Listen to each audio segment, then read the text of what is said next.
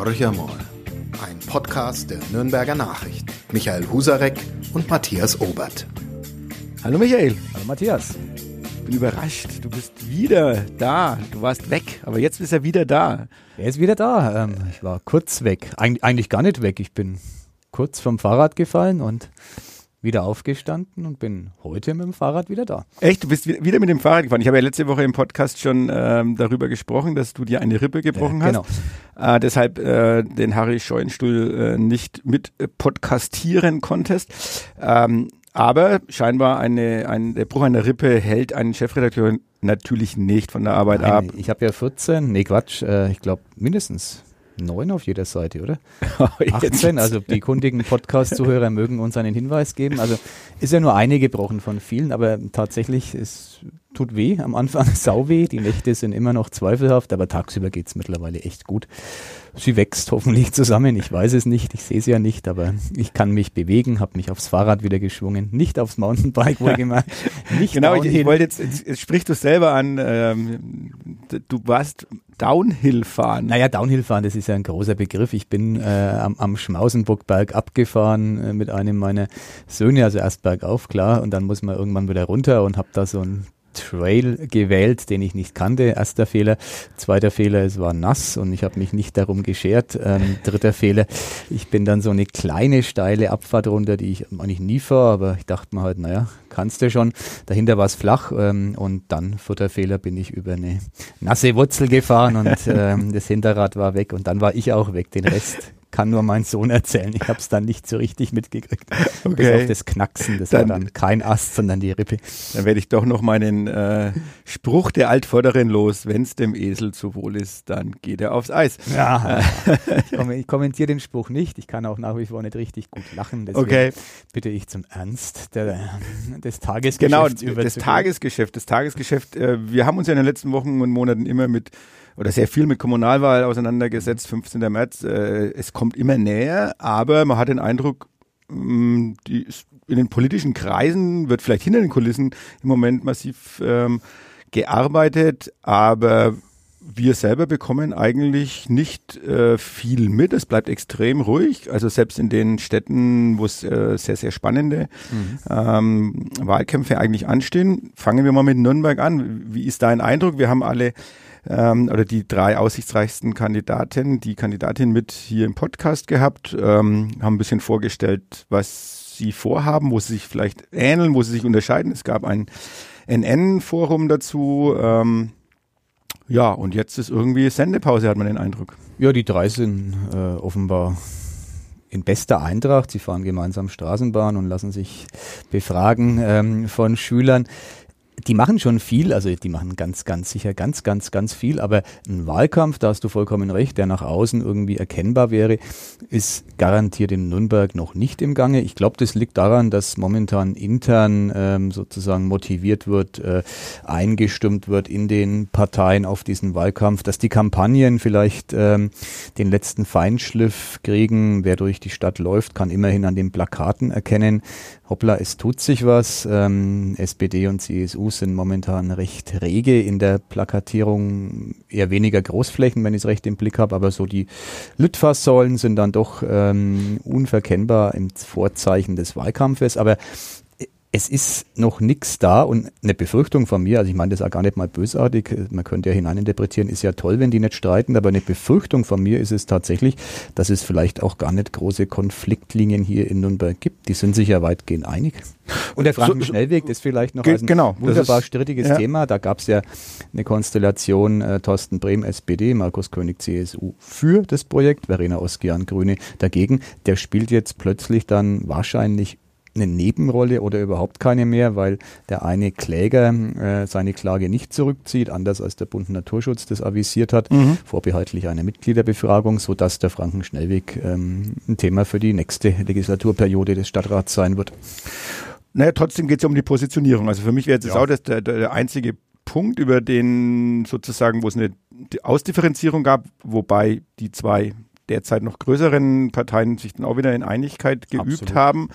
Ähm, wir haben ja permanent auch online diese Berichterstattung über den Frankenschnellweg jetzt äh, mit dem Kläger, dass der nicht zurückzieht. Dann haben wir auch wieder so eine Online-Umfrage, die ist natürlich nicht repräsentativ. Ähm, aber insofern 75 Prozent haben äh, gesagt, äh, jetzt baut das Ding endlich und wir werden diesen Frankenschnellweg einfach brauchen, weil ähm, der Verkehr, es wird immer Verkehr geben und es wird immer äh, PKWs geben und äh, Lieferverkehr, der in die Innenstadt muss und will, äh, beziehungsweise dran vorbeigeleitet werden soll. Also wir brauchen diesen Frankenschnellweg 75 Prozent. Äh, zumindest heute Vormittag noch waren es ungefähr 75 Prozent, die dafür gesprochen haben, 25 Prozent dagegen. Äh, glaubst du, das spiegelt auch ein bisschen so äh, wirklich das Bild in der Bevölkerung wieder? Weil auch du sagst ja, eigentlich ist dessen Projekt aus vergangener Zeit ja, ja. Ähm, hat sich überholt und sollte man einfach sein lassen. Es würde heutzutage, da bin ich fest davon überzeugt, wenn jetzt Beginn der Planungsphase wäre, äh, kein Mensch mehr so projektieren. Das äh, ist ein Projekt, das äh, 30, 40 Jahre am Buckel hat. In der Feinplanung sind es vielleicht äh, zehn Jahre. Ähm, auf jeden Fall ist es aus einer anderen verkehrspolitischen Zeit. Insofern bin ich sehr, sehr, sehr überzeugt, würde heute so nicht mehr passieren. Jetzt ist es nun mal passiert, was ja gar nicht schlimm ist. Alle Projekte, die äh, größer sind, haben einen langen Vorlauf. Was weiß ich, die S-Bahn-Stammstrecke München, die zweite, die hat irgendwann auch mal 30, 40 Jahre Diskussion am Buckel und wird dann wahrscheinlich kommen. Vielleicht würde man heute auch dies anders bewerten, aber das finde ich nicht schlimm, nur was für mich erstaunlich oder sozusagen die Ironie des Schicksals oder der Geschichte könnte die sein, dass man den Frankenschnellweg irgendwann baut. Ich mache jetzt mal fiktiven Baubeginn 2025, eine Fertigstellung 2000 33. Ich glaube, acht Jahre Bauzeit ist das Minimum, was man rechnen muss. Und dass dann wirklich 2033 jeder sagt, ey, was soll man jetzt mit dem Ding hier? Also da wird es natürlich noch Verkehr geben, da wird es natürlich auch äh, Autos geben, da wird es auch einen motorisierten Individualverkehr geben. Nur wenn man heute, 2019, sich tatsächlich vorstellt, wie sieht es 2033 auf unseren Straßen aus? Was und wer bewegt sich dort von wo nach wo? mit welchen Verkehrsmitteln. Ähm, das ist schon eine kühne Prognose. Da muss man jetzt gar nicht mal an Doro Bär denken, die äh, sozusagen in Flugtaxis denkt, die ja nun tatsächlich, ähm, man muss nur an die ersten Versuche erinnern, im Prinzip äh, eingesetzt werden könnten. Auch das wird noch dauern, ich will das nicht herbeireden, aber es tut sich so viel, dass dann, wenn der Frankenschnellweg fertig ist, der ein oder andere sich verwundert die Augen reiben wird, was tun wir mit dem Ding jetzt? Also ich höre die Botschaft wohl und ich bin ja auch jemand, der ähm, definitiv ähm, für das Zurückdringen des Individualverkehrs ist. Aber ich glaube, wenn ich mir so anschaue, was im Moment diese Bundesregierung auch in Richtung Klimawandel, Klimaschutz mhm. beschließt, äh, das ist ja immer so ein, ein Schritt vor, ich will nicht sagen zwei Schritte zurück, aber ein halber zurück und dann wieder die Seitwärtsbewegung. Ähm, kann ich nicht, noch nicht dran glauben, dass wir wirklich 2033, 2035, 2038, egal welches Jahr wir nennen, dass wir wirklich solche massiven Fortschritte haben, dass der Individualverkehr ähm, so zurückgedrängt ist, dass du dann sagen würdest, das ist eigentlich ein Projekt aus der Steinzeit. Naja, da, da würde ich jetzt dann doch mal widersprechen wollen. Nehmen wir jetzt mal das Beispiel Nürnberg. Wer ich tue das selten, manchmal ist es der Fall, selten deshalb, weil ich meistens ähm, nicht zur Raschauer ähm, in die Stadt fahre. Wenn man früh um, um 7.30 Uhr ähm, sich am, am Wörthersee in die Innenstadt bewegt, ist man Teil einer Fahrradkolonne, einer Mischung aus E-Bikes, Fahrrädern, äh, berufstätigen Schülern, Lehrern, die eben einfach zum Job oder in die Schule fahren. Das ist jetzt schon einfach zu eng, obwohl es am Wörthersee in Nürnberg wirklich breite Trassen gibt. Äh, wenn man dann die Projekte, die alle OB-Kandidaten in Nürnberg äh, verfolgen, sich anschaut und wenn man ernst nimmt, was die sagen, Radautobahnen in der Region, Radwege in Nürnberg äh, kommen, äh, glaube ich schon, dass wir einen Wandel erleben, äh, der nicht ohne sein wird. Natürlich gibt es Pendler, die überhaupt nicht mit dem Fahrrad fahren können. Ab einer gewissen Distanz ist das unrealistisch.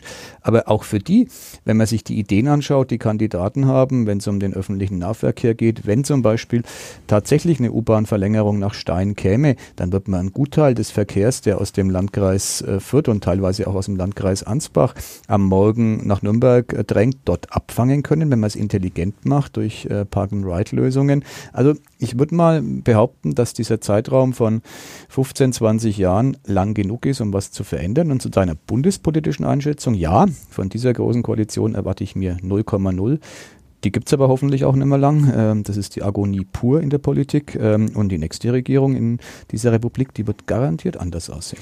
Die wird anders aussehen, aber ob das äh, dann in die Richtung geht, die du, die du gerade prognostiziert, es kann nämlich auch das Pendel in die andere H Richtung hängt aus. an den Wählern. Es hängt an den Wählern. Die Freunde des Hubraums kämpfen gegen die äh, Fridays for Future.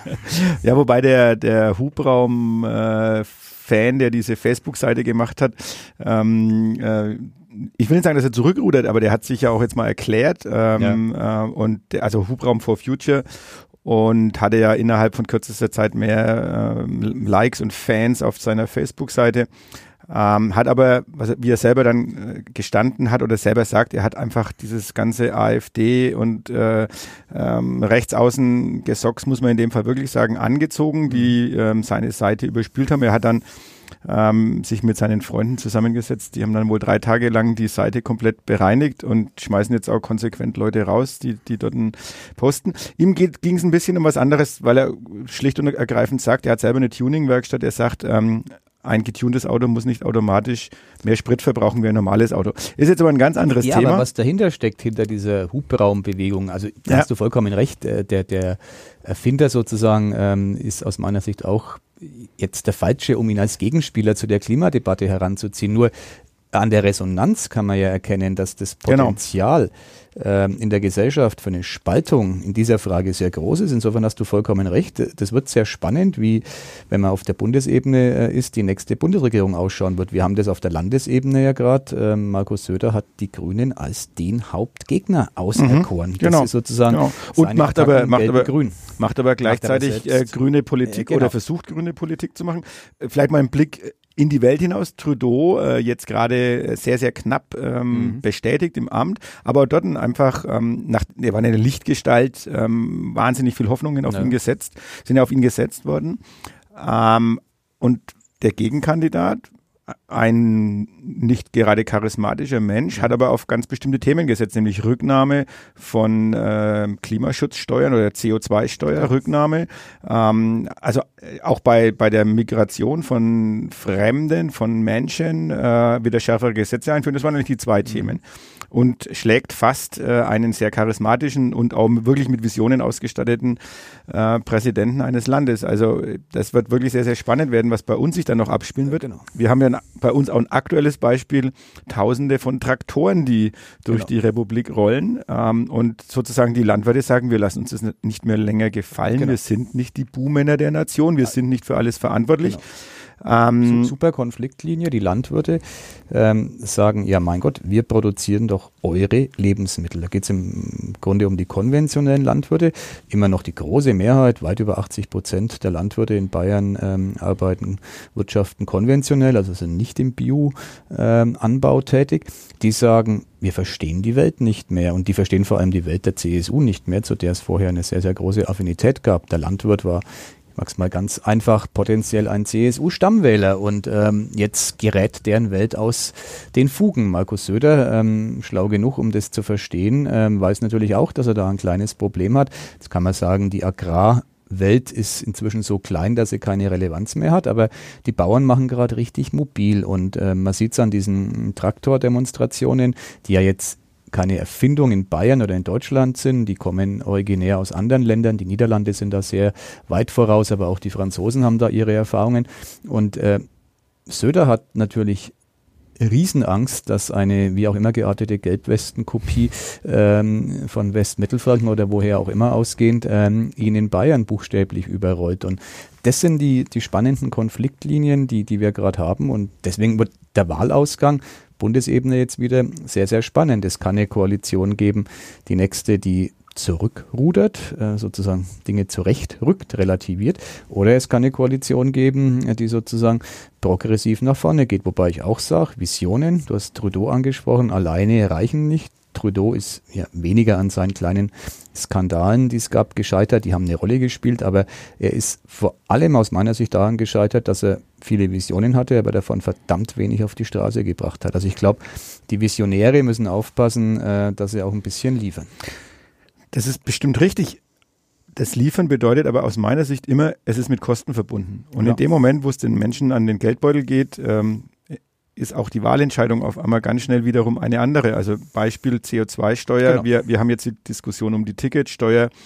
Ähm, wir haben eine Diskussion um eine verminderte Mehrwertsteuer auf die Bahnticketpreise, was ja äh, minimal etwas ausmachen würde. Das ist ja keine große Revolution.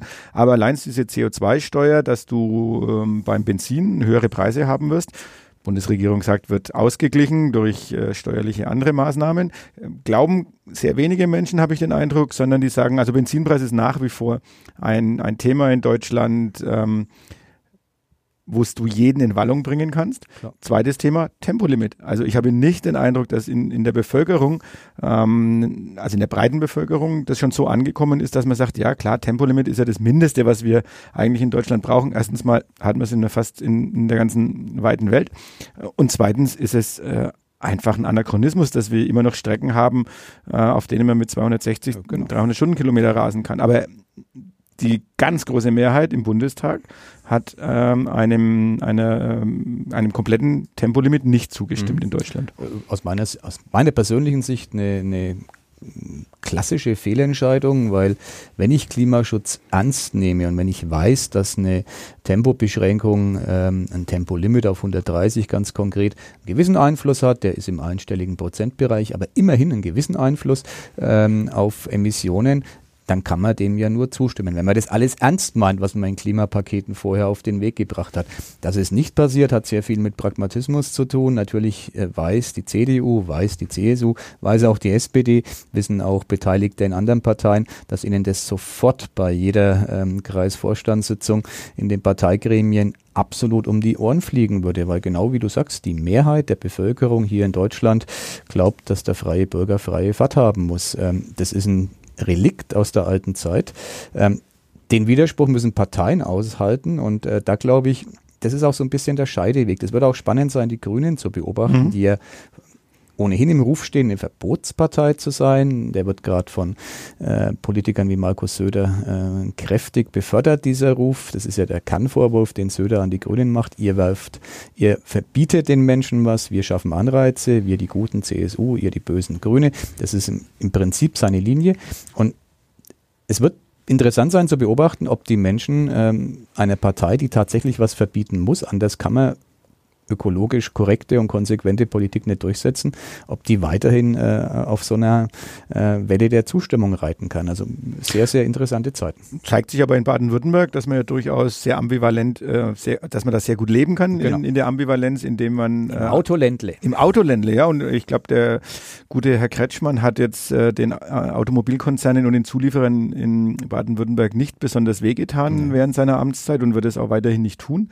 Äh, auch in das heimliche Vorbild von Markus Söder. Also das ist witzig, dass äh, Söder ist ja unverdächtig, äh, nach Vorbildern Ausschau zu halten. Er ist, glaube ich, er wäre am liebsten Vorbild für andere. Aber bei Kretschmann, da hat er irgendwie angebissen. Den findet er ganz cool, den, den alten, weißen, grünen ähm, Herrscher in Baden-Württemberg. Also der, der, der, grüne Schwarze und der schwarze Grüne. Ja, genau. Also das ist eine große Schnittmenge. Genau. Und dann alles noch im Süden der Republik, aber auch im Schleswig-Holstein, also auf dem, auf dem, am anderen Ende äh, unseres Landes äh, scheint ja Schwarz-Grün auch gut zu harmonieren. Mhm. Ähm, da gab es ja ganz, ganz viele strittige Projekte, ähm, die äh, das Wattenmeer betreffen, die die Windkraft betreffen und so weiter und so fort.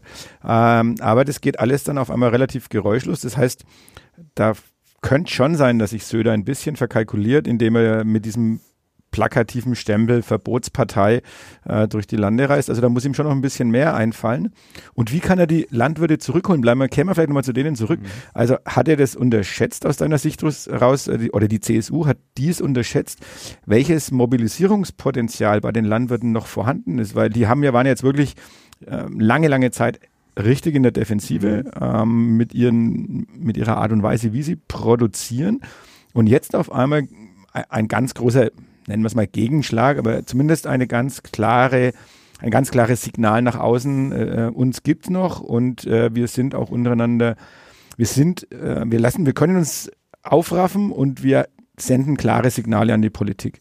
Hat er das unterschätzt? Wahrscheinlich hat er es ein bisschen unterschätzt. Da muss man wieder aufs Bienenvolksbegehren zurückgehen. Damals ähm, Söder nach anfänglichem Zögern sehr frühzeitig ganz klare Kante gezeigt. Ja, äh, wir nehmen das an. Äh, hat gewusst, dass es Interessen der Landwirte gibt, die davon äh, im negativen Sinn berührt sind, ähm, hat gedacht, durch ein paar Begleittexte in Gesetzen äh, kann man das schon hinkriegen. Pustekuchen ist nicht so. Den Landwirten weht aus ihrer Sicht eisiger Wind entgegen, den konventionellen Landwirten durch gesetzliche Verschärfungen auf Bundes-, auf äh, europäischer Ebene, Glyphosat ist ein Stichwort, ähm, aber auch auf der Landesebene. Und was Söder jetzt tut, ähm, er lässt seine Landwirtschaftsministerin ähm, permanent Avancen machen. Permanent, also Frau Kanniber kommt gar nicht mehr herum. Im, äh, ich schmeiß mich an die Bauern ran. Das ist irgendwie auch ihr Job. Ich will das gar nicht ähm, alles verteufeln, aber das ist schon auffällig momentan. Auf der europäischen Ebene, wir haben Marlene Mottler aus dem Landkreis Nürnberger Land äh, im Europäischen Parlament sitzen, kommen natürlich auch versöhnliche Töne. Wir richten das schon äh, für euch. Keine Angst, liebe Bauern, wir stehen bei euch. Also Söder versucht es jetzt wieder einzufangen. Man muss ja immer in Söders einzige Denke ist die in Wahlzeiträumen, der Rest interessiert ihn. Ähm, das ist eine Kritik, aber ich äußere sie trotzdem relativ wenig aus meiner Sicht. Er denkt an 2023 und da hat er natürlich einen großen Spielraum, um die Landwirte wieder einzufangen. Es wird, da muss man kein Prophet sein, in den nächsten Jahren 2020, 2021 einige sehr bauernfreundliche Regelungen geben in Bayern, die aus dem offenbar ja unendlichen Füllhorn des Freistaats äh, dann ausgeschüttet werden. Läuft er dann nicht trotzdem Gefahr, wiederum unglaubwürdig für dieses Klientel zu werden, denen er sich vor rund einem Jahr oder seit einem halben Jahr an den Hals geworfen hat. Also äh, Volksbegehren hast du angesprochen. Mhm. Das sind ja Leute, die ähm, auch eine relativ klare Linie gefahren sind, wo er gemerkt hat, okay, das läuft ähm, aus dem Ruder mit, mit ihrer ursprünglichen Linie, hat dann umgeschwenkt.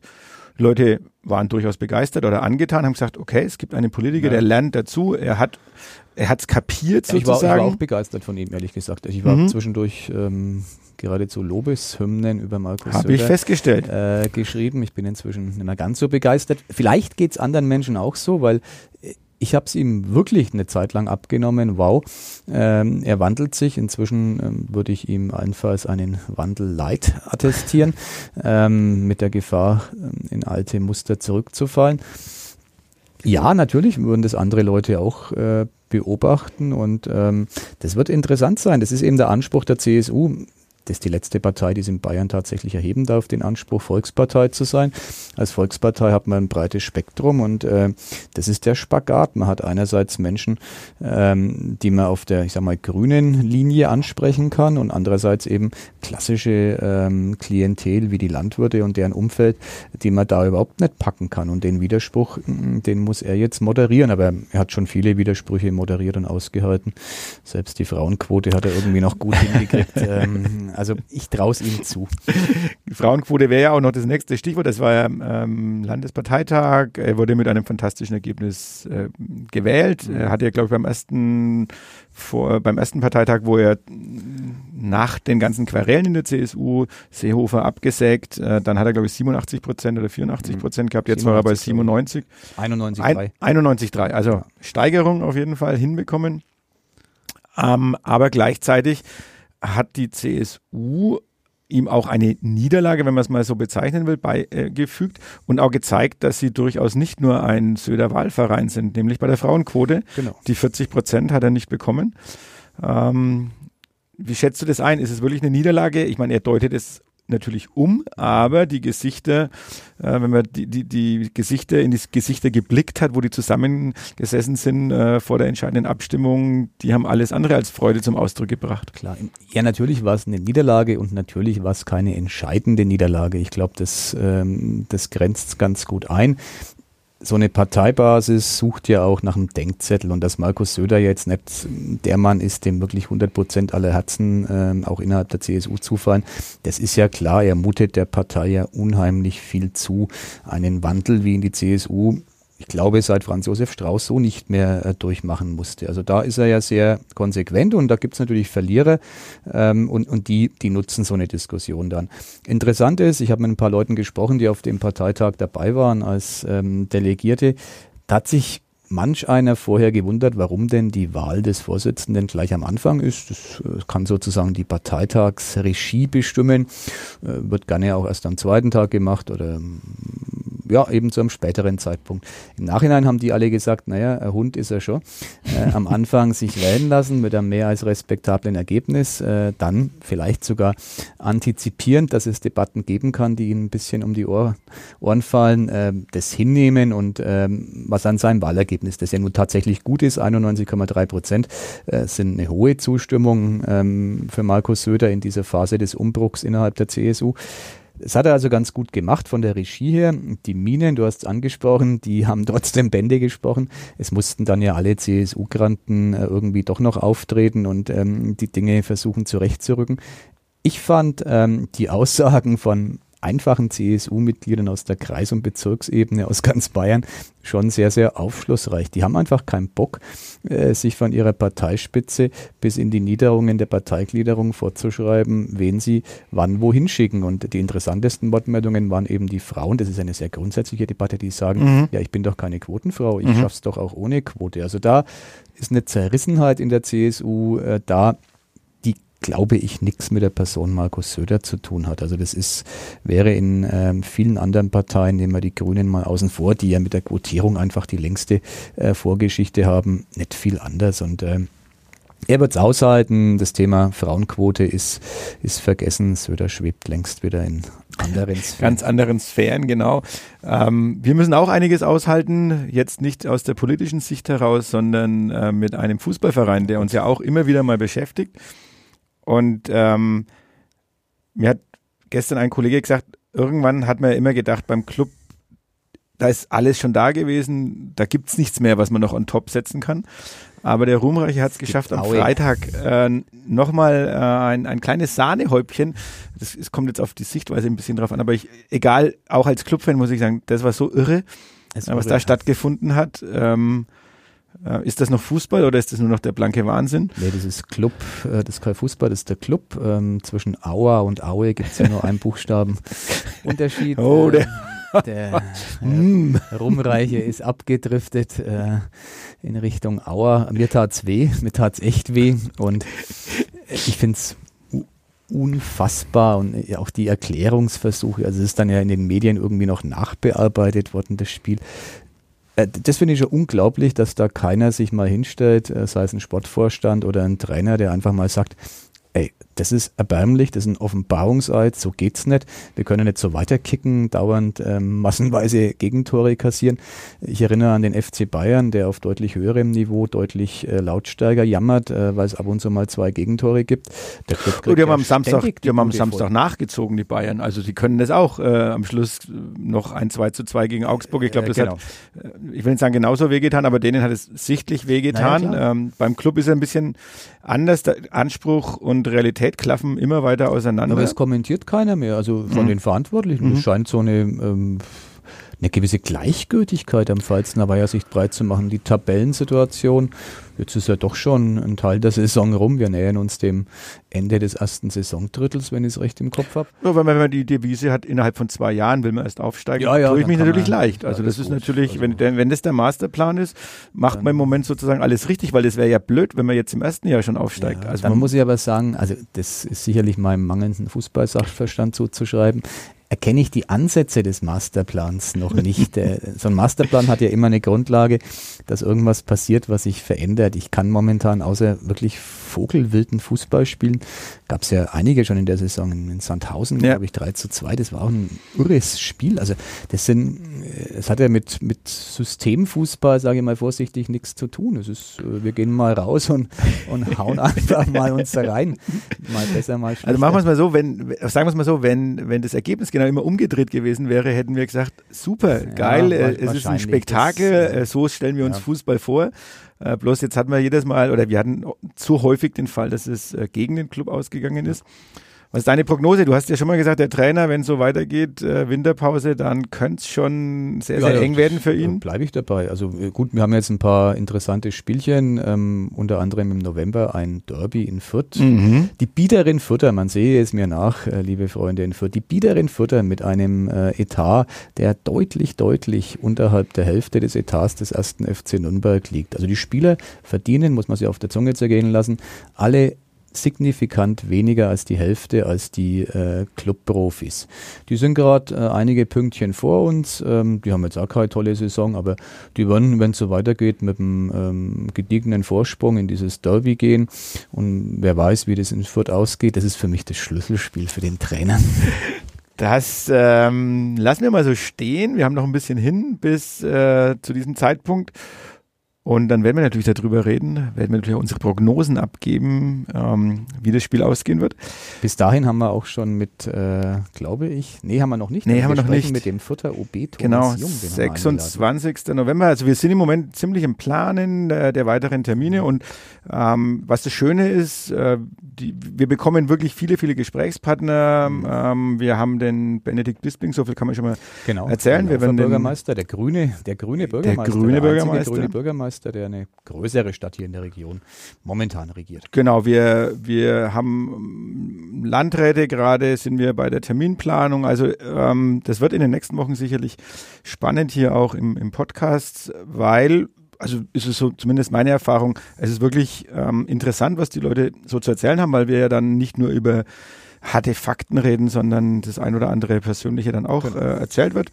Und natürlich wäre es schön, wenn wir mit dem Oberbürgermeister Jung vor dem Derby sprechen, aber vielleicht wird es auch schön, nach dem Derby mit Schauen ihm zu sprechen. Mal. Schauen wir mal. Mit dem Ausgang dieses Spiels zu tun. Du bist nächste Woche im Urlaub, dann bin so ich im Urlaub. Also jeder von uns sucht sich jetzt mal noch ein bisschen Gesprächspartner. Respektive, nee, ich glaube in 14 Tagen machen wir trotzdem zusammen. Wir, wir gucken, genau. was wir zusammenbekommen. Wir wünschen euch natürlich eine wunderschöne Restwoche. Noch ein bisschen Herbstsonne und äh, ja, wir hören nächste Woche wieder von uns. Vorsicht beim Mountainbike. Bis nächste Woche. Tschüss. Ciao. Mehr bei uns im Netz auf nordbayern.de